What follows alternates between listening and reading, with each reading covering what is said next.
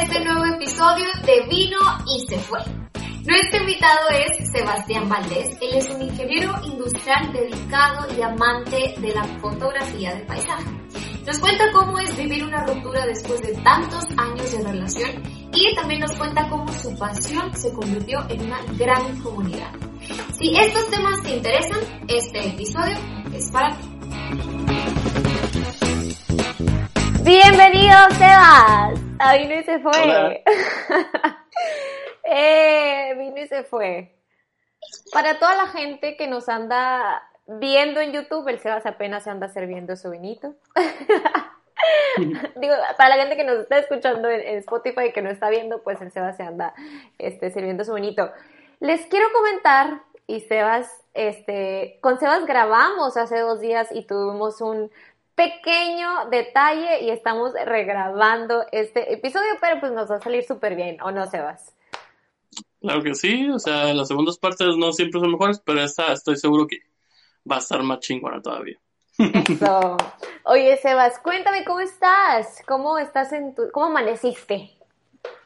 Muy bien, empezamos eh, trabajando. Últimamente toda mi vida es trabajo, trabajo, trabajo, pero es el trabajo que me gusta, así que eh, amanecimos con todo, así. Ando bien despierto y con ganas de vino, ahora sí. muy temprano, muy temprano, pero con vinito. Salud. Salud. Oye, mm, yo te comentaba que este, este proyecto nace a raíz de esta pandemia que nos hizo muy creativos a todos. Eh, ¿Qué has hecho tú en esta cuarentena? Em, pues la verdad, eh, al principio pues me agüitó que saliera la pandemia porque teníamos un proyecto de traer mucha gente para dando vueltas con todos nosotros y con puros desconocidos. Entonces la pandemia obviamente privó de desconocidos los viajes, pero al principio muy encerrados y después ya viajando en, corto, entonces no hemos parado de viajar, pero pues obviamente los grupos son mucho más pequeños, ¿no? Ahora. Okay. ¿Quién es Sebas? Sebas. ¿Quién es? Oh, no sé. bueno, un fotógrafo de, especialista ahorita en paisajes. Es lo que más me gusta. En realidad puedo tomar fotos de lo que sea. Estoy enamorado de la fotografía, pero eh, tomo fotos para viajar. Por lo tanto, me considero más viajero que fotógrafo. Entonces, eh, estoy haciendo el proyecto que es de, de 25th Frame correctamente así se dice, pero la mayoría le dice de 25 frame, me dicen del 25, así que por mí no hay ningún problema. Con que se entienda el concepto está muy bien y es lo que estamos haciendo, pues. No sé si son las preguntas a, de, qué es lo que hacemos o la dejamos para después, tú dices. No, la dejamos para después. La dejamos para después. Oye, bueno, tienes un, un, un negocio que es pues fotografía, perdón, de paisaje en el que te permite pues viajar o viajas para tomar fotos. Este, ahora vamos a ir con una dinámica que va a ser la siguiente, Sebas. Estamos en un zoológico. Estamos en un zoológico y tienes un grupo de niños de kinder, de tercero de kinder y les estás enseñando a tomar fotos de paisaje. Entonces, este, vas a hacer como que tú eres el maestro, a lo mejor yo soy una de tus alumnas y le estás enseñando, este, no sé, la mejor hora para, para tomar fotos, los mejores spots, etcétera, etcétera. ¿Va? Ok. ¿Estás listo? ok, eh, estamos, déjame, me ubico, es un zoológico, eh, hay, son niños de kinder. De kinder, tercero de kinder. Ya, son muy grandes en kinder. son los gigantes de kinder. Eh, van a tomar fotos con su celular. Van a tener celular. No, los niños no traen celular. Tú traes tu cámara. Entonces imagínate ah. que los niños te quieren quitar la cámara y tú pues no, le estás diciendo que no, les quieres enseñar cómo, o sea, los mejores spots para tomar. Ok. Va, va, va, va, va, va. Sí, creo que sí. Va. Ok. ¿Estás Dame listo? Pie. Ok. Maestro, ¿a qué hora se deben de tomar las fotos? Hola, Pepito. qué, bueno que, qué bueno que lo preguntas. Mira, eh, las mejores fotos van a... Ah, Maestro, dime. ¿me presta, ¿me presta su cámara? No, Es que yo amo las fotos y quiero aprender a tomar fotos.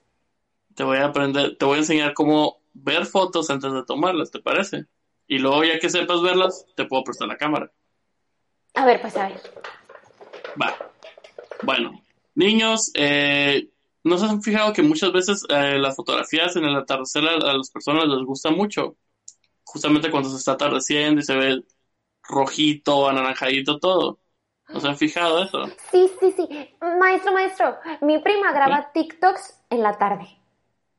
Ah, bueno, pues tu prima lo hace así porque le gusta mucho la luz que viene del sol. Al amanecer y al atardecer hay una luz muy bonita que se llama hora dorada, que es el momento del día que se ve anaranjadito. Maestro, mi, mi misma prima se toma fotos y luego dice que es, ay, ¿cómo le dicen? Como golden. Golden, golden algo, maestro. Es lo mismo, es lo mismo. Golden Hour, ajá, está en inglés nomás. en- Hora dorada y Golden Hour es, es la misma, es nomás que está dicho en inglés. Y sí, ese momento del día es cuando todo se ve más cálido. De hecho, cuando tomas fotos de paisaje o de personas que están enamoradas, por ejemplo, como es el Día del Amor y todo eso, eh, las personas Maestro, les gusta mucho... Maestro, Ah, ¿qué va, qué va a ser el día, qué va a ser el día de San Valentín? Al parecer tomar fotos. Muchas gracias por preguntar, tienes puntos menos. Ay.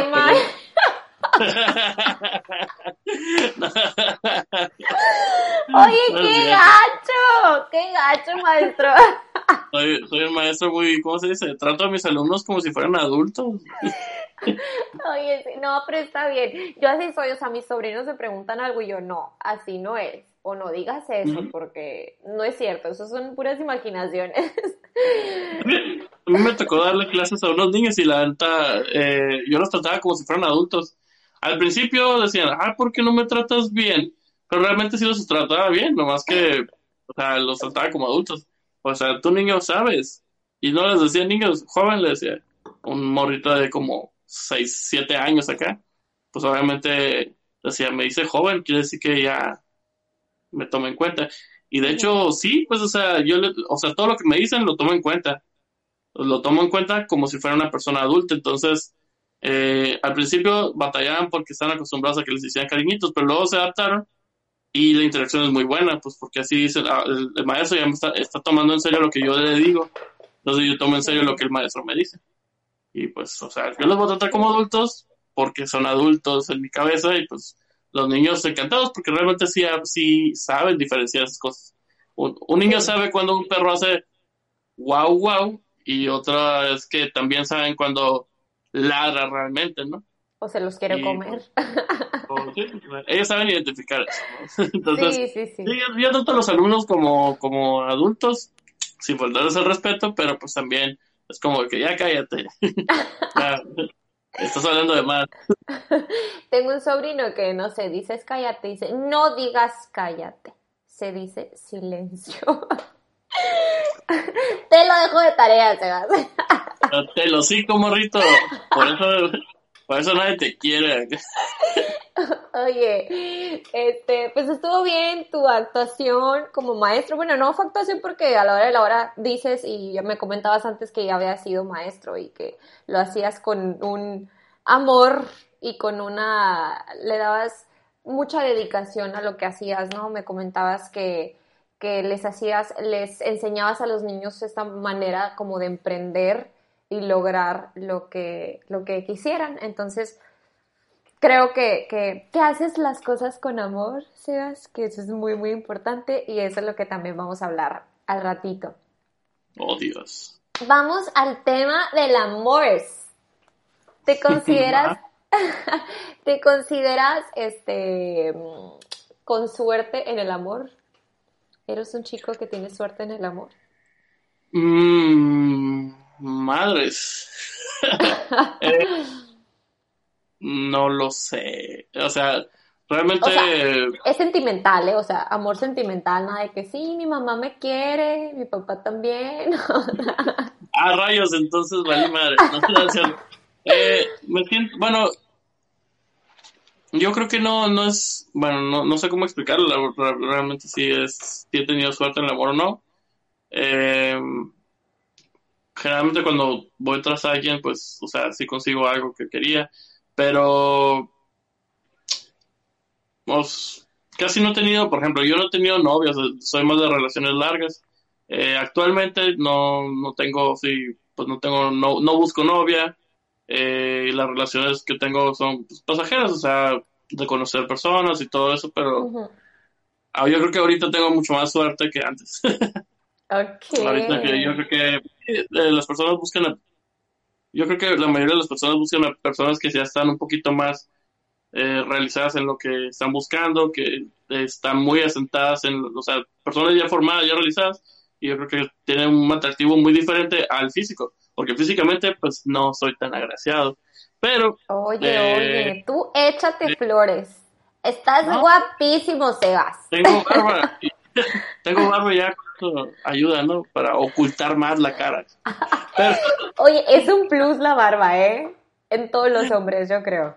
Voy a dividir la, la cara del cuello, entonces ya no hay papada. ¿sí? se tapa, se tapa. Oye, me mencionas que fuiste de relaciones largas, has sido de relaciones largas y lo dijiste en uno de tus, de tus este, lives que tuviste en Instagram y, y lo platicamos en el episodio anterior este, que tuviste una relación larga en la que te casaste y pues lamentablemente no funcionó. Quisiera platicar como un poquito acerca de eso. ¿Cómo es como una separación? Tú me comentabas que no es lo mismo una separación de novios a una separación de ya esposos. ¿Cuál es la diferencia? Ok, pues mira, eh, con respecto a las relaciones largas, yo, por ejemplo, desde los 17, bueno, a los 18 años me puse de novio con una pues una ex, ¿no? Eh, pues con ella duré tres años, ocho meses. Seis meses después conocí a, a mi ex, otra ex, con la que duré, una, tuve una relación de ocho años. O sea, realmente gran parte de mi vida le he estado más acompañado que soltero. Oh y ¿no? O sea, no aprendes, de, si nomás tienes dos personas en tu vida, no vas a aprender muchas cosas. O sea, realmente estás verde. Ahora, con respecto a la separación entre pues un noviazgo y una pues un matrimonio, sí hay una diferencia muy grande. Eh, para empezar, ¿cómo son tratados cuando son, estás en el noviazgo? Tú en el noviazgo, pues eh, en la mente está como que en cualquier momento puede acabar y pues obviamente estás así como que más enfocado en que no haya problemas para poder llegar al matrimonio finalmente, o sea, como una meta. Eh, una vez que ya te casas, prácticamente eh, en sociedad nos han dicho que te casas y ya son, están juntos para siempre. Y ahí hay una bronca porque como ya sabes que están juntos, ya llegaron a esa meta, eh, muchas veces, muchas veces las parejas dejan de trabajar ese concepto de, que se me puede ir. Ok es, es, es, una de las cosas más complejas que hay, pues porque dices, ah, pues ya chingamos, ya estamos juntos, ya hace que la muerte nos separe y aflojas. Y ahí hay un problemita, ¿no? O sea, cuando, cuando dices se me puede ir, ¿te refieres a, es, a mi pareja se me puede ir o se me puede ir como la relación en, en general? Yo creo que la pareja, porque muchas veces en el noviazgo eh, uno piensa que, ah, mira, puede andar con otra persona. Digo, en el matrimonio siguen eh, los celos en algunas personas, pero en el noviazgo es como que, como todavía no está ese vínculo formal ya realizado, eh, en cualquier momento puede acabar. El matrimonio es más difícil porque está más solidificado eso, ¿no? O sea, por relaciones humanas, eh, sociales, vínculos pues económicos también, ¿no? De materiales, o sea, que comprar casa, comprar carro juntos, o sea, todo eso entonces sí es difícil, o sea, pero más bien para entender, para que entiendan un poquito más las personas eh, la diferencia entre estar casado y andar de novios, eh, porque me dicen muchos, es que andar de novios viviendo juntos es la misma. Yo les digo, no es la misma, porque si tú vas, si tú vas con tu novia a un pueblo, digamos que vas a Ribechi, y vas con tu novia y tus tíos y los demás de volada te dicen, ella se va a dormir acá y tú te vas a dormir acá porque pues, pueden estar juntos. Eh, y de repente llegas casado y te dicen, ah, mira, aquí les dejamos su cuarto, aquí está para que duerman juntos y, tú te quedas, güey, sepárenos. Va a haber un pedo si nos dejan juntos. pero, pero, o sea, ya, ellos se tratan como que están juntos, entonces deben de dormir juntos y no te van a separar. A pesar de que tengas un noviazgo de nueve años, eh, si es noviazgo, te van a seguir separando. Se separan. Y están separados, van juntos. Punto. Y desde ese concepto, eh, ¿cómo se dice? Deriva todo lo demás. O sea, en, fiestas, en, en, todas partes ya son uno. Por eso es el matrimonio. Ahora, cuando, por cuestiones de, eh, pues, cuando rompes, em, en el noviazgo, por ejemplo, yo no hago lazos con mis cuñados o con mis suegros porque realmente yo no sé si voy a quedarme ahí. Una vez que te casas, es, pues prácticamente dices, güey, es mi otra familia y tengo que hacer lazos sí o sí. Y pues empiezas a meterte un poquito más en los problemas de, de la familia para poder resolverlos como una persona más de, de esa familia ya no lo haces como, ah, pues les voy a ayudar a esa familia. No, es mi familia y tengo que ayudarles. Se vuelve, se vuelve parte, o sea, se vuelve tu familia. Eh, y creas lazos emocionales más fuertes todavía. Y pues ahí, en la hora de terminar, es romper esos lazos. Hay unas personas que dicen, no, pues es que yo todavía me llevo bien con mi, con mi familia anterior. Eh, hay otros que pues incluso tienen negocios con las familias anteriores. Eh, también las cosas que compraron juntos se tienen que dividir o no se dividen o que show, si tienen mascotas juntos es un problema. Oye, sí, ¿te tocó tener mascotas con tu ex? Sí, teníamos dos gatas eh, y yo le dije, quédate con las dos. así, para mí las mascotas son mascotas, son animalitos, los quiero mucho, pero siguen siendo animalitos, o sea, no, no me no me fijo, no, no creo un lazo tan grande así como muchos. Sí, lo que pasa, lo que pasa es que ahorita el lazo que creamos con, con las mascotas es, es un lazo muy cabrón, o sea, con razón dicen gatijos, perrijos, porque ya es otro integrante más de la familia, ¿no? Sí, es cierto.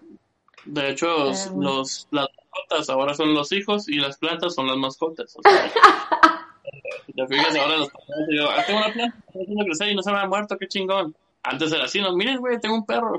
y pues todo está. O sea, Tienes toda la razón. Entonces, eh, teníamos dos gatitas, ella quería darme una y yo le dije no, porque mi plan era irme de aquí, no puedo tener una gatita que, o sea, no la puedo cuidar.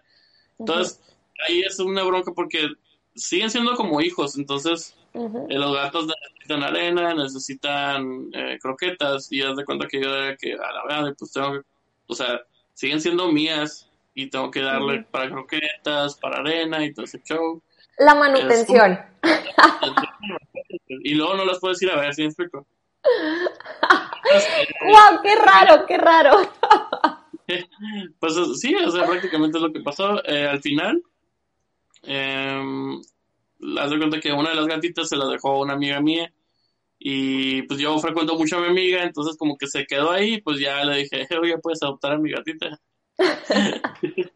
y ya, pues, o sea, ahí, tenemos a, la gatita, pues ahí está, Pero eh, ella se quedó con una, yo me quedé con otra, y pues así fue la separación. Ay, qué buena onda.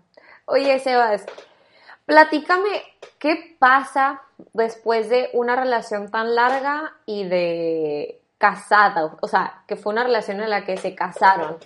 ¿Qué pasa después de cómo son tus relaciones interpersonales? ¿Cuál es tu manera de socializar? ¿Cambió de alguna manera? ¿No cambió? ¿Cómo fue? Bueno, em, prácticamente cuando una persona decide eh, terminar una, una relación, eh, las palabras y lo que podamos expresar rápidamente con el cerebro, por así decirlo, eh, se queda corto con lo que se siente. Entonces, tú dices, ya, ok, creo que nos debemos separar. Pero eh, no inmediatamente dejas de querer a esa persona, porque generalmente vas a recordar las cosas positivas de una relación y no te vas a quedar con las negativas. Las negativas son las que hicieron romper la relación, pero en general te vas a estar acordando de las cosas positivas. Y es por eso que muchas veces las personas vuelven, o sea, eh, tienen interacción con su, o sea, acabamos de terminar, pero igual nos vemos algún día y pues de algún, hay interacción por así decirlo. Eh, porque creas los lazos y no se rompen tan fácil, pues, y te enamoras del concepto que tenías de esa persona, no te enamoras, eh, no te enamoras, ¿cómo se dice?, de los problemas, te enamoras del concepto, de forma positiva de la otra persona, que ya no es, que ya cambió. Y eso tarda, tarda, es un proceso que tarda en, irse. En mi caso, eh, todavía te quedan pequeñas, pequeños vestigios de lo que fue la relación, pero pues, o sea, poco a poco se va acabando. Y dicen que más o menos es la mitad de lo que tarda la relación. Por ejemplo, si mi relación tardó ocho años, voy a tardar como cuatro en olvidarla ya por completo. Y pues no sé si sea cierto o qué, pero pues la verdad es como que todavía no se, no se quita por completo. Obviamente yo no volvería a esa relación, pero estoy en un proceso de, de, ya terminar eso. Oye, y... me llama mucho la atención lo que dices, o sea, no volvería a esa relación, ahí sigue habiendo un amor porque el amor no se acaba de un día para otro. Este, ¿cómo, cómo es el momento de decir, te amo, te quiero, pero ya tenemos que tomar caminos distintos? Mm, pues mira, eh, para mí fue... Eh, cuando estás en una relación así, o sea, primero tratas por todos los medios eh, que salvarla, pues no, no, no se trata de que yo no me casé o yo no me puse de novio, yo cuando me pongo de novio es porque pienso que me puedo casar con esa persona y pues que me puedo quedar con esa persona. Entonces el concepto de quedarme, quedarnos para siempre era muy fuerte y hay que buscarle, estarle buscando por todos lados, pues, pero va a llegar en un punto en que ya hicimos esto, ya pedí esto, yo ofrecí esto y de todos modos no se soluciona. De siete días a la semana, uno estamos bien, seis estamos mal. Entonces, ya ni siquiera quieres regresar a tu casa, o sea, empiezas a agarrar pretextos de tengo mucho trabajo para no volver, para no tener que estar conviviendo con esta persona. Entonces es fuerte al momento de decir, ¿sabes que Ya, eh, vamos a romperla. ¿Te das cuenta que algo está mal cuando empiezan los pretextos de tu parte? Mm, Por ejemplo. Yo creo que todos nos mentimos, ¿no? O sea, tú sabes cuando algo está mal. O sea, no, te, no te puedes mentir a ti. O sea, sabes que algo está mal y muchas veces, y ay, te voy a ser honesto porque he preguntado ah, con amigos que son muy dramáticos en el aspecto, pero todo el mundo lo piensa y ahora veo que es algo que normalmente piensan las personas. Por ejemplo, que ves tanto involucramiento social, tantos lazos que se han hecho y llegas a un punto que dices, güey, o sea, ya, ¿cuál es la manera más sencilla? Y tú dices, pues no sé, que esa persona ya desaparezca de alguna manera. Pero no, que, que bueno, pasa que de repente pues, desaparece la persona y ya, ajá, güey, ya, rompiste el lazo muy fácil. Pues, ¿por qué? Porque no tuviste la culpa. Ni siquiera tuviste que decir bye bye. Ni siquiera tuviste que decir, eh, bueno, o sea, fracasó el matrimonio, fracasó eso, ¿no? Simplemente ya no está. Y muchas personas lo piensan, pero te dices, güey, ¿por, qué estoy pensando esas cosas de que, ah, pues si se muere ya fue más fácil? Pero no mames, güey, no mames, no, no puede ser así. Es la escapatoria, eh, y no digo que piense uno en hacer cosas, sino simplemente que ya no soportas la idea de, de nomás quieres huir. ¿Sí me explico? O sea, quieres que eso, el problema desaparezca. Y, y si estás viendo ese grado, ya hace mucho dejaste de querer, ¿sí me explico? O sea, ya a ese nivel estás como que... O sea, ya no, no sientes amor, nomás estás viendo un peso que quieres deshacerte de él, que tu vida ya no está aportando. Y se siente feo, pero hay que ser honesto con uno mismo cuando dices, ya no, ya no puedo aguantar esta relación. Ya estoy haciéndole más daño a esa persona, de hecho, con manteniendo esta relación, y me estoy haciendo daño a mí también. Y el pedo es que tiene que tener, uno de los dos tiene que tener los huevos para poder decir hasta aquí. En el caso de mi ex, eh, solamente sugería. A mí se me muy cobarde eso porque es como que creo que no deberíamos de estar juntos, ¿verdad?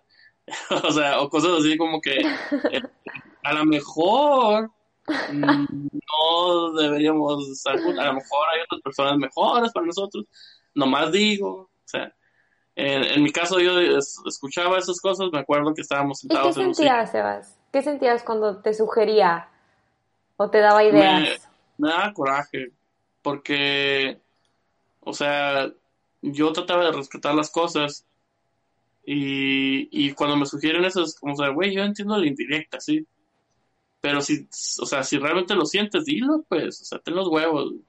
Y me da coraje que no fuera sincera o honesta 100%, simplemente quería que yo hiciera eso, pues, la parte más difícil que era decir hasta aquí. Entonces, pues eh, cuando ya martó, pues, o sea, yo me acuerdo que estábamos sentados en un sillón, acostados, y me estaba diciendo, y es que sí, hay personas que no son compatibles y que no sé qué, y yo, a la vez, ¿sabes qué? Ya, ¿para qué, ¿para qué la juegas? Vamos a separarnos acá. Y lo, ¿qué? Y yo, sí, vamos a separarnos. Ya, pues, o sea, si ya no, me estás diciendo todo esto, pues dilo acá. Y lo, ¿y tú crees que yo, ah, no mames, me lo estás sugiriendo, ya es como 15 minutos tirándome porras para decirte esto, güey, sí, dale, pues, o sea. Y sí, pues, o sea, básicamente alguien tiene que decirlo. Y es de cobardes, pues, no, no, no, no sugerirlo. Cuando ya no vamos a alguien, eh, dilo, o sea, mejor, porque estás perdiendo el tiempo tú y estás perdiendo el tiempo de la otra persona. Y yo ahí me como que, güey, estás tratando de apoyar esta relación cuando ya no hay salida. No te da salida eh, para ningún lado, entonces eh, pues esta relación nomás quiere terminar y no quiere, o sea, ya no quiere ayudar, o sea, ya no quiere ayudar a mantenerse, entonces, pues tienes que tomar la decisión de, ¿sabes qué? Pues ahí estuvo, y le va a ir mejor, me va a ir mejor, y ya.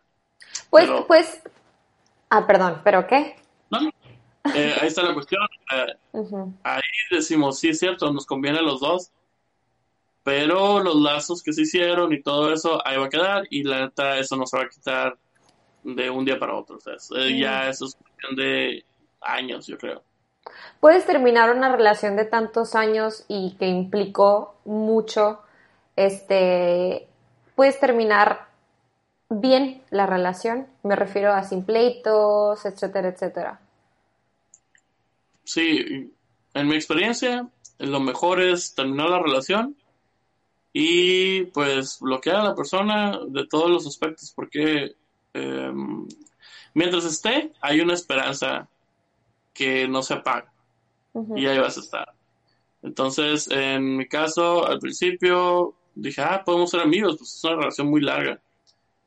Pero hubo sucesos en los que, mm, como que yo, o sea, sí quería estar y no quería estar, pues, y no era conveniente ni para ella ni para mí.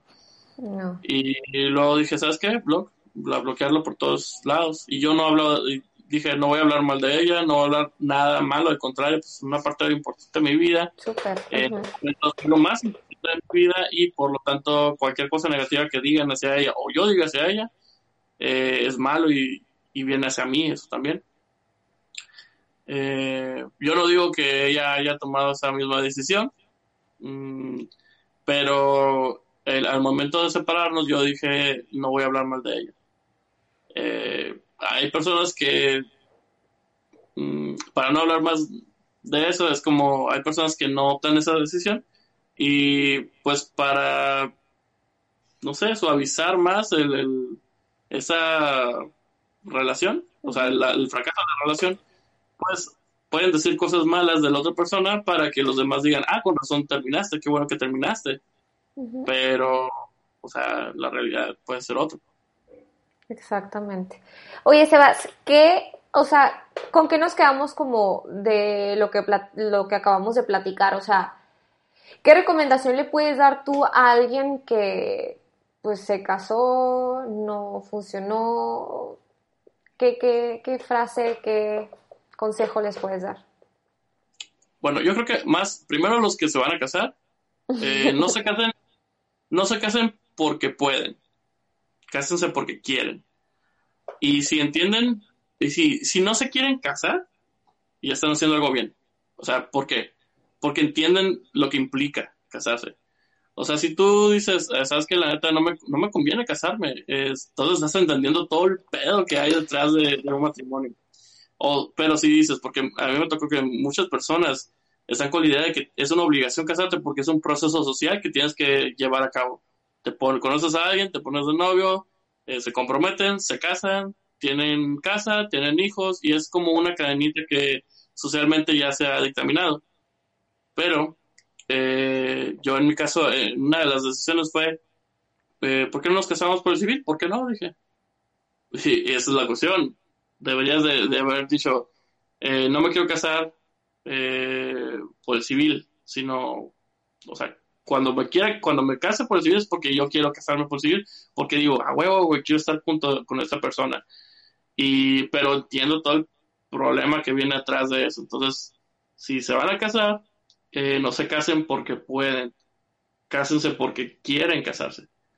Y pues a las personas que van a terminar una relación, que están pasando por, por un, matrimonio, no les está llenando, o sea, que en este momento están así de que, güey, o sea, yo tengo un pinche pedote con, con mi esposa, de una vez les digo, no se fijen en sus amigos, sus, todos sus amigos que están pasando por el matrimonio tienen un pedote, un pedos grandes, pero nadie lo va a decir, porque tienen miedo a fracasar, porque todo, eh, la, la sociedad nos ha dicho que un matrimonio es para siempre y es bonito y es el siguiente paso, pero todos tienen pedos fuertes, o sea, hay unos que eh, parece que no los tienen, de hecho, a lo mejor al principio no los tienen, pero pasa tiempo y hay broncas.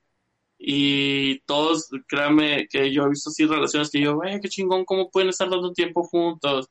Y pues capaz, no capaz, o sea, es evidente, y me tocaba verlo, que las relaciones más largas que he visto es porque uno de los dos tiene una relación con alguien más. y, pues, no, y ahí está mal. Eh, no sean infieles, hombres y mujeres, no recurran a eso. Fíjate, y ahí vamos a ver otra cosa, infidelidad. Eh, socialmente es negativo, pero ¿por qué si casi el 70% que lo ha practicado la sociedad dicen que es negativo cuando pues el 70% lo practica? A, mí, me, pasó algo así, o sea, me fueron infiel, entonces por lo tanto, cuando te hacen infiel, muy difícil lo vas a hacer tú porque se siente bien pirata, ¿no? Se siente bien culero que te haya pedido infiel. Pero nos, nos han concentrado en una sociedad que es eh, ¿cómo se llama? Mono... La, la monogamia. monogamia, pues, una sola persona. Cuando pues, somos creativitas que a lo mejor la poligamia puede caer el dedo. O sea, uno no sabe, pues. Pero todo consensuado y todo con comunicación. Obviamente. Puedes tener relaciones abiertas, puedes tener este puedes caer en el poliamor, que ya son varias personas implicadas en una relación, pero todo se tiene que platicar, o sea, eso de la infidelidad no está padre. Es, que mientras le digas a una persona, no está siendo infiel porque no estás engañando, entonces está bien, pues, o sea, mientras haya comunicación, no hay ningún problema. Entonces, qué, rara esta plática, parecemos psicólogos. Pero yo la neta me baso en la experiencia que he tenido. Em, está bien casarse, la verdad, está muy bonito cuando, cuando lo haces así porque quieres, porque esa persona te llena. Entonces, primero que nada, cásense porque quieren, no porque pueden. Eh, si, quieren una persona, no la traten de cambiar. Eh, como es esa persona, así va a ser. Y si la conociste en una infidelidad, te va a ser infiel. A lo mejor cambia, a lo mejor no, pero muy probablemente no va a cambiar esa persona. Y no va a cambiar por ti, va a cambiar por ella misma. Entonces, las personas no se deben de, o sea, yo, yo me enfocaría mucho en, si quieres una persona así como está, no la cambies. Si estás enamorado de esa persona como es, así déjala. Y muchas veces en, la amistad está el verdadero amor, porque tú puedes llegar a una amiga, o en tu caso un amigo, que te dice, oye, le ando tirando rollo ese amor, no sé qué, y tú le vas a decir, a huevo, güey, échale ganas, güey, hazla así, así, así y, te, y, y, que él esté buscando la felicidad, te llena de felicidad, pues. Pero, por ejemplo, si fueran novios y te dice lo mismo, tú vas a decirle, eh, güey, ¿por qué le estás haciendo el rollo a esa morra? Mm. En vez de decirle, huevo, échale ganas, güey, de todos modos yo sé que yo soy la persona que quieres. Sí, es muy diferente, pues, es muy diferente el contexto, es muy diferente el contexto. Todavía no estamos muy, eh, yo creo que estamos muy atrasados en ese contexto todavía y hace falta muchas eh, pues, generaciones para que tengamos un, un, concepto de amor más limpio, pero pues estamos en el proceso de aprenderlo. Ok, perfecto, eso sí. Salud, salud, salud, salud, salud, por lo que queremos aprender y por lo que queremos llegar a pensar y ser. Mm. Bueno, Sebas, ahora ya nos vamos a pasar a tu proyecto de vida. Yo comentaba en el, en el episodio anterior que valió madre, que yo te conocí este, haciendo fotografía social y que tú me comentaste que a ti lo que te apasionaba era el paisaje, pero era lo que a la hora de la hora no te dejaba vivir y la fotografía social era la, la que te mantenía, ¿no? Este, ahora pues te estás dedicando mayormente a la fotografía de paisaje. Cuéntanos un poquito de tu proyecto. Mm, muy bien. Eh, ¿Qué diferencia ha sido este programa al otro? ¿no? y ha tenido buenos... O sea, cada uno ha tenido sus pros. Sí. Bueno, les voy a contar sobre el proyecto rápido. Em, primero que nada, yo inicié como eh, fotógrafo de paisaje, pero no tenía el presupuesto para poder eh, trabajar la fotografía de paisaje como se debe. Entonces dije, me voy a meter social para poder sacar dinero y comprar equipo que me sirviera para la fotografía de paisaje. Eh, una vez que junté eh, ya el equipo suficiente para la fotografía de paisaje, dije, tengo el equipo, pero no tengo dinero para salir. O sea, ya había viajado anteriormente a Brasil y a Perú y es como experiencias muy grandes. Entonces uno siempre busca, a huevo, ahora quiero irme a Islandia, quiero irme a, no sé, Nueva Guinea, me quiero ir a África, pero pues sin presupuesto está difícil andar yendo a otro lugar. Entonces, em, con esto dije, bueno, no tenemos dinero, va, pero tengo amigos y tengo un carro. Entonces les dije, ¿saben qué? Ponemos cada quien gasolina, ponemos para el hotel, nos repartimos los gastos y nos vamos a, a donde, vamos a agarrar una carretera y hasta donde tope. Eh, afortunadamente tengo amigos bien locos también que dijeron, ¡a huevo, güey! Vamos acá. Y así inició, por ejemplo, el concepto de que repartir gastos. Pero, o sea, yo, yo entiendo lo de la repartición de gastos, pero muchos de los viajes que se hacen a otras ciudades así es dicen, vamos a juntar como 20 mil pesos y, o sea, cada quien junta 20 mil bolas para poder ir. Pero no se reparten los gastos tal cual, o sea, a veces no, no, no lo combinan. En esta ocasión yo digo a combinarlo. Y eso nos hace llegar más lejos todavía y con un menor presupuesto. Por lo tanto, eh, nos fuimos a, el primer viaje nos fuimos a rumbo a Nacosari para conocer Pilares. Y de Pilares dijimos, bueno, nos sobra mucho tiempo y tenemos gasolina, ¿qué pedo? ¿Dónde vamos? Dijimos, ¿a Bavispe? ¿Qué chingados sabe en Bavispe? y, o sea, ya fue como un, güey, creo que no conocemos ni madres de ese estado eh, fuck, pues hay que recorrerlo, pues, y ya tomando en cuenta que Sonora es más grande que muchos países juntos, que es el segundo estado más grande de, México, y es uno de los estados que tiene mayor diversidad de ecosistemas en México, yo creo que tiene todos, o sea, prácticamente los que hay en México, creo que tiene casi todos. Una vez un eh, maestro me dijo que, que estaba como en sexto de primaria maestro de historia, nos dijo que Sonora estaba listo para separarse de, del país, o sea, de México y de ser un solo país. Imagínate, ¿crees que suceda algún día? No creo que suceda un día porque los sonorenses nos consideramos mexicanos.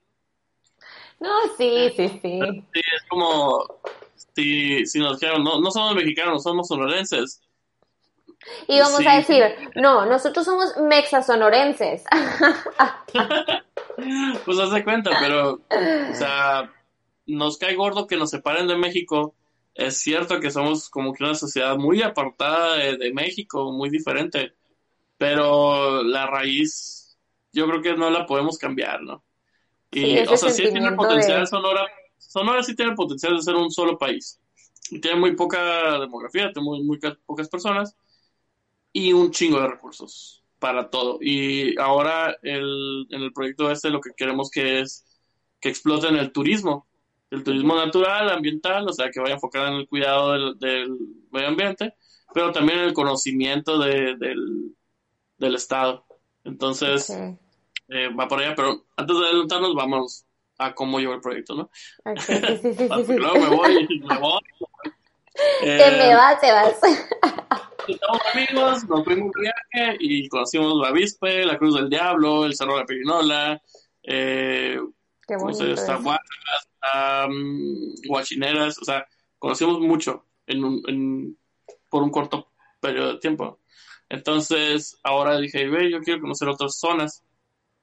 Y el concepto era, eh, gracias a mis estudios anteriores, soy, bueno, soy ingeniero industrial y pues los estudios me dieron algo como logística y consideraba pues, ah, bueno, hay pendientes, hay curvas, eh, tantos kilómetros, pues entonces voy a, voy a necesitar tanta gasolina, eh, alimentos 80 pesos en, aproximadamente por, Por día. alimento. Y así me fui yendo, o sea, sacaba un- una lista de, de precios. Entonces lo dividí entre cuatro o cinco. Lo dividí entre cuatro para que si fueran cinco, pues ya todavía bajaba un poquito Bajara. más. Entonces era de cuatro en un carro chico, porque un carro chico era lo que tenía. Y el concepto también era de que si yo puedo llegar en un carro chico, tú puedes llevar en cualquier carro. Entonces, no hay pretextos. Eh, y empezamos a decir, yo decía, ¿sabes qué? Voy a ir tal día, voy a ir a tal lugar, el que quiera ir, adelante, este es más o menos el presupuesto. Y empezaron a decir personas, ¿sabes qué? Yo quiero ir, pero la neta me va a salir muy caro porque voy yo solo. Y otras personas que me decían, ¿sabes qué? Yo quiero ir, pero no tengo carro. Y yo decía, ah, bueno, pues estas personas que no tienen carro pueden irse con esta y pues reparten gastos y es mucho más fácil. ¿Y Esas cuál más o menos era el presupuesto, Sebas? Más o menos qué Varía. presupuesto. Varía dependiendo a dónde íbamos, ¿no? Era, um, pero más o menos entre 800. Eh, cuando era, por ejemplo, San Nicolás, es como 400 pesos, menos yo creo. Pero Entre gasolina, comidas. comida con todo, con 400 pesos, así. Y ya está incluyendo todo. Pues. Entonces, ahí es donde les decía, viajar es viajar. Si tú vas a Brasil, a un lugar que no conoces, y llegas, tu cerebro va a liberar los mismos químicos que cuando tú llegas aquí a Tastiota. O sea, tu cerebro no sabe distancias, nomás sabe de lugares nuevos. Entonces vas a sentir lo mismo que ver a la Torre Eiffel que ver ese pinche lugar. Pero obviamente puedes presumir mejor con una cámara los lugares esos. Y hay que plantearnos este concepto. Si yo te dijera, Pauli, te voy a pagar el viaje de tus sueños, vas a ir a donde quieras y vas a gozar todo lo que tú quieras con una sola condición. No vas a tomar fotos y no le puedes decir a nadie. No puedes hablar sobre eso. Simplemente vas a viajar. ¿Lo harías? Súper sí. Sí, hay personas que no, porque hay personas que viven para el qué dirán, para presumir, Ajá. para... Y estamos muy acostumbrados ahorita con Instagram. ¿Qué hacemos? Vamos a comer en un lugar bonito, ¡pum! ¿Qué hacemos? Pensar en qué lugar está instagrameable, literal es la, el, el concepto corre- correcto, perdón, instagrameable para subir a nuestras redes sociales. Entonces, entiendo, entiendo eso. Yo sí iría, porque a mí me encanta la aventura. Yo creo que también tú irías.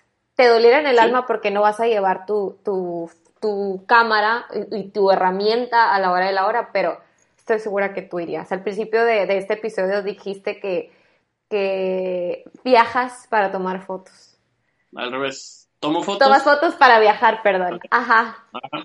Entonces, Sí, yo sí. iría, eh, definitivamente, mm, a mí me vale, me vale que sepan o no dónde estoy, Eh, la experiencia la guardo conmigo y pues es, yo hablo con toda esa experiencia que he vivido, que muchas pe- experiencias no la he podido fotografiar, pero estás hablando con el Sebas que ha vivido todo este background, entonces, eh, a lo mejor no puedo contar mi experiencia, pero puedo decirte más o menos que he aprendido sobre ella.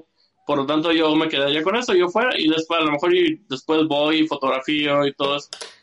ok. Pero, pues, suena un- hay un sonidito bien raro. ¿Yo? ¿Mío? No, yo creo que es el vecino. Ah, ok. y a Ah, nosotros. Oye, Sebas, este, bueno, para la gente que, no sé, también le gusta mucho la fotografía de paisaje, ¿cómo, o sea, cuál es la manera en la que vive un fotógrafo de paisaje? O sea, ¿es redituable, no es redituable? ¿Es, este, es fácil, no es fácil? ¿Cómo le hace para vivir un fotógrafo de paisaje? Tú comentabas anteriormente que tú vendías fotografías, entonces quisiera como que me explicaras un poquito acerca de eso para la gente que le gusta pues la fotografía de paisaje que sigue tu trabajo. Ok, mira, la verdad eh, hay dos conceptos aquí de fotografía, social y el otro es el artístico, por así decirlo. El social eh, te da dinero muy rápido, realmente es como voy a tomar fotos a bautizos, la gente se tiene que tomar fotos, quiere guardar recuerdos. Entonces, te va a pagar por bautizos, te va a pagar por quinceañeras, por sesiones casuales, por bodas. Entonces, eh, económicamente es rápidamente más redituable la social. O sea, te vas por ese lado y vas a poder alcanzar economía muy rápido. Eh, sigue siendo difícil, pero es más fácil llegar económicamente a la estabilidad por el lado social, porque la gente se tiene que tomar fotos es muy diferente si yo te digo, oye, ¿qué prefieres? ¿Fotos de tu boda o esta mega foto que tomé al Monte Everest? Entonces tú vas a decir, no mames, o sea, el Everest puede esperar, güey, yo quiero lo mío. Ok, me recuerdo. Basándonos, en, pues, lo artístico y lo social, en lo social ahí rápidamente puedes alcanzar estabilidad económica. Es batalloso, pero se puede. Sigue siendo la fotografía en general, es hay personas que no lo aprecian. Yo no lo apreciaba antes. Eh, como ingeniero que estudié, para mí era todo cuadra, entonces nunca aprecié la fotografía. Decía que vamos un trabajo de Shairo, si eres pobre, pues eres fotógrafo. Eh, estaba muy equivocado, pero en cierta manera no, porque sí es difícil entrar al mundo en el que pueda darte estabilidad económica. Ahora, en paisaje hay varias maneras de obtener recursos. En mi caso, yo todo el año pasado lo dediqué a no juntar dinero, no vender cosas, nada, simplemente era crear volumen de personas interesadas en el proyecto. Okay. O sea, crear una comunidad. Y como comunidad somos más fuertes que como una sola persona. De hecho, el proyecto se llama The 25 Frame, The 25th Frame. El 25 Frame. Ah, ah. No quería poner el nombre eh, Sebastián Valdés Fotografía. Para empezar, está súper chuteado esa mano, pero eh, no era yo. Quiero que tú te sientas involucrado en el proyecto. Y si te sientes involucrado, vas a querer que el proyecto continúe. Por lo tanto, vas a querer que puedas mantenerme para poder hacerlo. ¿Sí? Y eh, hay diferentes formas de poder conseguir dinero. Una es, eh, pues, por ejemplo, en este caso yo para, por ahora yo, yo todavía no me puedo separar completamente de lo social. viajo, regreso a Hermosillo, tomo fotos social, eh, consigo dinero y sigo viajando. Ok. Otra es que sí puedo vender obras, eh, fotos, fotografía, eh, bien impresa en papel de algodón, en calidad museo, que sí me da lana, pero realmente no se venden muy seguido todavía. ¿Por qué? Porque no tengo tanto, no tengo tanto promoción. Espero que algún día sí, ya con eso ya pueda vivir. Vas a ver que sí, aquí vamos a estar apoyándote. Va a pasar algún día. Pero por lo menos, por lo pronto, eh, vender fotografías tampoco es súper reditorio. O sea, es como cada tanto tiempo me compran uno y eso pues aliviana. Pero no es una constante. La otra, y yo creo que es la más redituable para fotografía de paisaje o artístico, es eh, el apoyo de otras empresas, tanto desde el sector privado como el público. Ok. Y ahí meten, por ejemplo, no sé, perdón, eh, meten programas en los que te pueden apoyar eh, económicamente. Por ejemplo, Eficas es uno de los programas que puede apoyar el talento artístico. Solamente tienes que decir para qué lo vas a necesitar. Eh, te dicen, ¿sabes qué? aprobamos tu proyecto por cuánto? Pues 800 mil pesos, 600 mil pesos, un millón, o sea, ya depende del proyecto y el trabajo que tenga que hacer. Y obviamente en ese, en ese dinero va contemplado tu pago. Entonces está chingón que yo diga, ah, sabes que necesito 800 mil pesos de mi pago, nomás para pagarme a mí como fotógrafo, eh, yo quiero, no sé, 20 mil pesos mensuales. Y el proyecto va a durar seis meses. Entonces, ya yo voy a tener, por ejemplo, 20 mil pesos mensuales, aparte de lo que voy a tener que estar trabajando para poder apoyar el proyecto que está pidiendo. Y pues de esa manera tú puedes conseguir una estabilidad económica haciendo lo que quieres hacer. Oye, Sebas, pero tú, tú, o sea, tú fuiste beneficiario de este, de este programa o estás en busca de? Fíjate que el año pasado lo, lo hablamos, pero no estamos preparados porque no sabíamos, o sea, nos lo dijeron cuando quedaba muy poco tiempo y para entrar al programa, entonces nos, no tenemos idea de qué chingados tenemos que hacer. Así es el gobierno, la neta te dice, a huevo tienes las herramientas, pero no te vamos a decir cómo conseguirlas. Ah, ya sé. O, peor, no te has enterado de, que existen esas herramientas, ¿no? Eh, pero bueno, ahora ya estamos preparados, tenemos una, yo creo que lo más difícil eh, para que te aprueben ciertos proyectos es que la gente llega con una idea, ¿sí? O sea, ya, yo creo que deberíamos hacer esto y quiero que me lo paguen, pero no tienes una base en la cual decir si se va a realizar el proyecto. En el caso de nosotros, ya tenemos la base, o sea, si no me lo aprueban, lo voy a seguir haciendo. Pero está chingón que me lo aprueben para seguirlo pues haciendo me gusta. Entonces, eh, yo ya tengo libros, tengo conceptos, tengo historial eh, de cosas que ya hemos hecho, entonces es más fácil que nos aprueben el proyecto. Va a decir, bueno, no mames, o sea, aprobamos proyectos más pedorros, no, que no apoyamos el tuyo. Em, y pues estamos tratando de hacer algo que es socialmente más activo y más aceptable, pues que queremos apoyar el, Estado, queremos apoyar nuestra región y, y es una bolita de nieve, pues, o sea, si nosotros queremos que las personas vean la zona como un atractivo turístico y que empiecen a venir para acá, es más, no, no necesitamos que vengan personas, necesitamos que los mismos sonorenses, en vez de gastar 20 mil pesos, los gasten aquí en, Sonora. Eso va a apoyar, el, eh, va a haber una derrama económica aquí increíble. Imagínate, o sea, toda la lana que se produce aquí se conserva aquí, entonces van a ir a los pueblos y los pueblos van a poder ofrecer eh, restaurantes de alta calidad, cocina de alta cocina, hoteles eh, turísticos, eh, las carreteras van a ser más seguras porque va a haber más gente viajando, va a haber más comunicación en todo el estado, la riqueza se va a repartir, ya no vas a considerar nomás vivir en, en ay, quiero tener una casa, no sé, en, en Nuevo Vallarta, no, a lo mejor se me antoja ahora tener una casa cerca de Bavispe, donde hay un rancho, que hay un cerro, que hay eso, o sea, nosotros estamos haciendo algo para que Sonora entienda que tiene un potencial chingoncísimo en turismo. Y hay personas que captaron la idea y ahora quieren hacer lo mismo. Y en vez de decir nosotros, hey, esas son nuestra competencia, no, al contrario, güey, métete, añade, añade y hay que hacer más comunidad. Porque si la bolita de nieve crece, eh, van a tener, vamos a tener el mismo concepto y vamos a crecer todos juntos. Pues y somos de esa idea, pues, que todos podemos pensar. No, no, no. Salud, salud, salud, salud por eso. Oye, Sebas, este, bueno, ahorita ya pues tu página de Instagram, uh, The 25th Frame, ya tiene bastantes seguidores, le has echado muchísimas ganas, subes fotos preciosas, un aplauso por esas fotos y ese trabajo que se nota y que ilustras en tus, en tus fotos. Este, ¿qué, ¿qué, sigue para Sebas? ¿Qué sigue para The 25th? ¿Qué, qué va a suceder?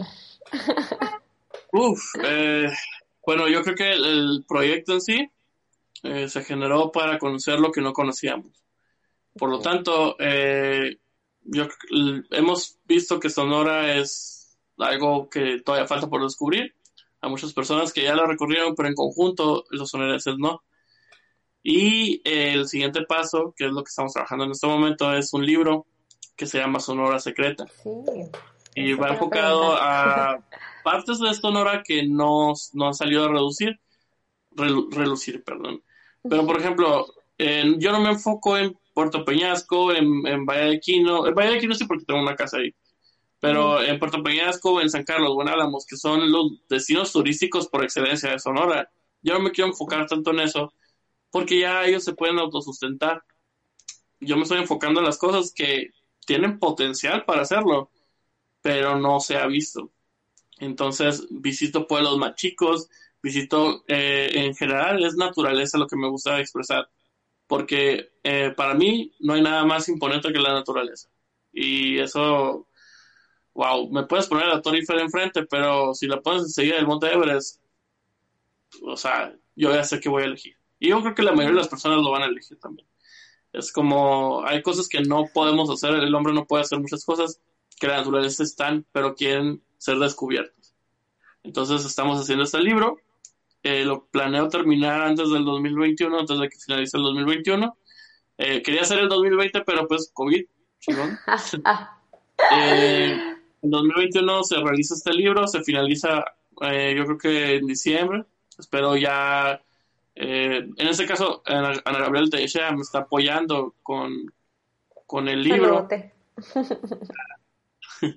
Saludos, Gaby. Saludos, Eh, Gaby. A todo el equipo de Tony verdad, los quiero un chingo. Eh, la, este libro, por ejemplo, ella lo va a escribir. eh, me dejó una tarea que tengo que narrar porque estoy viajando solo por Sonora. Eh, tengo que escribir todo lo que sentí, todo lo que vi, y ella lo va a traducir en un texto más fácil de huir. O sea, que las personas lo lean y vean, vean las fotos y lean y digan, güey, yo quiero hacer este viaje, pues. que les o sea, eso- transmita algo. Ah, no, no, no es tan técnico, no es como que Sonora tiene tanta población de ganado, esto, no, es como que yo conocí a Don Pancho y Don Pancho hace esto, por esto, por esto, y la neta de conocer a Don Pancho me inspiró a hacer esto, esto, o sea, eso es lo que eh, el libro se termina el 2021 y tengo una fecha, el 2021, para terminar, porque el 2022 para mí ya es, pues me voy a despedir del estado de Sonora. Eh, mi plan es viajar a Nueva Zelanda Sí. y de ahí de Nueva Zelanda y venirme prácticamente de mochilazo hasta México de nuevo. Y yo quiero ir a Nueva Zelanda, Australia, todo, todo Asia, todo Tailandia, eh, China, Mongolia me llama mucho la atención, Medio Oriente y regresarme. La neta a mí me vale madre Europa. No, ya vi que sí hay lugares muy bonitos en Europa. Si hay presupuesto, pues me quedo en Europa. Si no, pues de- a partir de Europa o África, yo me regresaría directamente a México para iniciarlo por toda Sudamérica y es un trabajo que no va a parar, ¿no? Pero mi viaje, por lo menos el Oriente Asiático y todo eso, es de cuatro años. Por lo tanto, tengo que tener el libro ya, porque si no, no lo puedo. No vas a alcanzar. Entonces eso es el 25 Frame, es descubrir lugares eh, que ya, ya, ya existen, simplemente tenemos que darles a otra vista. Y a diferencia de otros viajeros, que los viajeros dicen, eh, yo me voy a ir y voy a traer el mundo a Sonora. O sea, yo conocí Nueva Zelanda, mira Nueva Zelanda, Sonora, viaja a Nueva Zelanda. Eh, yo en vez de hacer eso, lo que quiero es, ya conozco Sonora, voy a Nueva Zelanda y les digo, Nueva Zelandeses, cabrones, esto es Sonora, güey. Aquí está el libro, güey. Véanlo. Vayan a Sonora. güey. O sea, como o sea, hay que llevar Sonora al mundo, no, no traer el mundo a Sonora. Sonora es grande y yo creo que podemos hacer eso. Eso. Ay, salud. Salud. Vas a ver que todo se te va a acomodar y todo va a pasar y hay que pensar en grande. Hay que pensar en grande. Oye, Sebas, este, ya, ya, ya por último, este, solamente quiero, pues, felicitarte por tu página. Este, es una página donde subes, pues, todo tu arte, que son las fotos que le tomas mayormente al estado de Sonora. Este, gracias también por ser ese creador de contenido que nos da las herramientas de cómo tomar fotos, mejores horas para tomar fotos, etcétera, etcétera. Para la gente que no conoce a Sebas, pues Sebas tiene su página, ya tiene bastantes seguidores en, en su página de 25th Frame y hace pláticas, hace Instagram TV acerca de, de cómo tomar las mejores fotos, tutoriales, este, uno que me encantó que dice, no practiques, lee, ¿no? O sea, lee y infórmate y, y enriquecete de ese conocimiento que necesitas para hacer lo que, lo que quieres. Este, ¿con qué nos quedamos de, de esto? O sea, ¿qué recomendación le das? Bueno, antes que nada, la misma tarea que te dejé. Descríbeme en tres palabras The 25. Um, fuck. Seba, ya tenías que estar preparado, pues. chingado y eso, chingado. Pero bueno, todo bien. Em, fuck. Primero es comunidad, ¿no? Comunidad, eso sí es bien importante para 25 Frame. Si no hay comunidad, no existe. Eh, Segundo, pues fotografía, porque pues la base de 25 Frame es la fotografía, es como percibe la comunidad las cosas. Uf, y el tercero, el... Es difícil. Mm, fuck, es, sí, es como... Bueno, yo lo basaría en... Es que no lo puedo decir en una, sola palabra, lo voy a decir en una sola palabra, pero es más bien... Va enfocado en el, conocimiento. Para mí, el, la repartición del conocimiento por medio de fotografía a la comunidad es lo que hace de Frame. O sea, si conozco algo, conózcanlo todos. Y si todos empezamos a compartir ese conocimiento, eh, en vez de encerrarlo para uno y lo, lo, manejamos sobre la comunidad, yo creo que vamos a crecer bien fuerte, pues, porque yo no quiero que, vivan en la ignorancia de nuestras vidas, o sea, a mí me encanta que llegue alguien y me diga cosas que yo no sé, me gusta que me corrijan en, donde estoy mal, porque eso me hace crecer, entonces, si a las personas empezamos a repartir ese conocimiento entre todos, eh, en general la comunidad va a crecer, va a cuidar lo que tiene, va, va a aprender de lo que tiene y va a querer eh, no sé, cultivarlo. Entonces, el conocimiento es muy importante que se pueda repartir. Entonces podría ser a lo mejor reconocimiento. Mm, reconocimiento. Yo creo que conocimiento, porque, o sea, el reconocimiento es de uno propio, ¿no? Pero el conocimiento es algo que yo, que es lo que tú sabes, por ejemplo, si tú me lo dices a mí, me va a enriquecer pero muchas veces eh, tenemos miedo de no, no queremos compartir ese conocimiento porque creemos que nos van a, vamos a crear nuestra propia competencia y, y, nos va a nos puede quitar el trabajo, ¿no? Pero yo no opino así. Yo opino que eh, lo que yo sé, se los doy. Y al dárselos, ustedes van a generar más competencia, entonces a mí me obligan a crecer a huevo, yo no me voy a destacar. Y por lo tanto, si no hay competencia aquí, hay que crearla. Y si la creas, eh, pues estás obligado a mejorar. Y pues ese es el concepto. Entonces nos quedamos en conocimiento, fotografía y comunidad.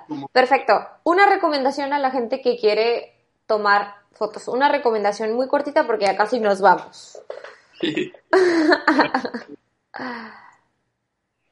una con recomendación. ¿Recomendación? Em, ¿Alguna frase que a ti te haya marcado y que digas? Mm. quiero que todos lo sepan. hay que, bueno, la, ahorita la que más me invade es, hay que saber cuándo tomar una foto. Con la cámara. hay que saber cuándo tomar una foto con la cámara o con, con la cabeza. Porque muchas veces, o sea, es básicamente eso hay veces que no debes de tomarla, no saques la cámara, por más bonito que esté el lugar o el momento, no la saques. Quédate aquí. Eh, porque dejamos pasar cosas que estamos viviendo por querer que los demás lo vean. Pero muchas veces esas fotografías deben de ser para uno. El nacimiento de un hijo, eh, en vez de tomarle foto con la, con cámara, tíralo y vívelo. Eh, un concierto, ¿para qué vas a grabar un concierto si nadie le vas a enseñar ese video, o sea, vívelo, siéntelo. Entonces estás en un paisaje, en un amanecer con la persona que te gusta, con la que quieres, y en vez de tomar una foto de los dos ahí, no, vive ese momento y quédatelo tú. Esa fotografía se va a quedar nomás para ti y lo vas a poder revivir una y otra vez. Hay que saber cuándo diferenciar entre, hay que diferenciar entre fotografía de fotografía con la cámara y fotografía con la mente, ¿no? Entonces yo creo que esa es la diferencia más grande. Y tomen fotos a lo que sea, eso sí. Perfecto, Sebas, muchas gracias. Creo que ya llegamos al final de este vino y se fue. Este, gracias, gracias Sebas por aceptar la invitación, por aceptar grabar una segunda vez este programa. Salió diferente, ¿verdad? Al primero. Sí, esto, o sea, todavía no me acabo la copa y ya, ya, ya, no creo que, la neta no creo que haya sido tan gracioso esta vez. No pasa nada, queremos conocerte. Ah, ok. Bueno, pues ojalá haya salido bien esta segunda vez. Eh, igual me divertí. Ay, sí, yo también. Porque nos hayan, nos hayan, pues no te digo, es todo el grupo, me hayan invitado a, dar la, pues a, estar aquí, pues sacando curas y me gusta este concepto también. Y creo que es bueno que tengan más invitados y todo ese show, porque ya quiero ver quiénes vienen y sacar curas con ellos. Gracias, Dios. Ya verás, ya verás pronto. Ya verás pronto quién viene. Este, un abrazote, un abrazote. Este, gracias otra vez. Y acuérdate que queremos esta temporada terminar el episodio con una frase, que es vinimos y ya nos fuimos. ¿Va? Entonces, a las tres. Una, dos, tres. Vinimos. Vinimos y ya, y ya nos fuimos. Gracias.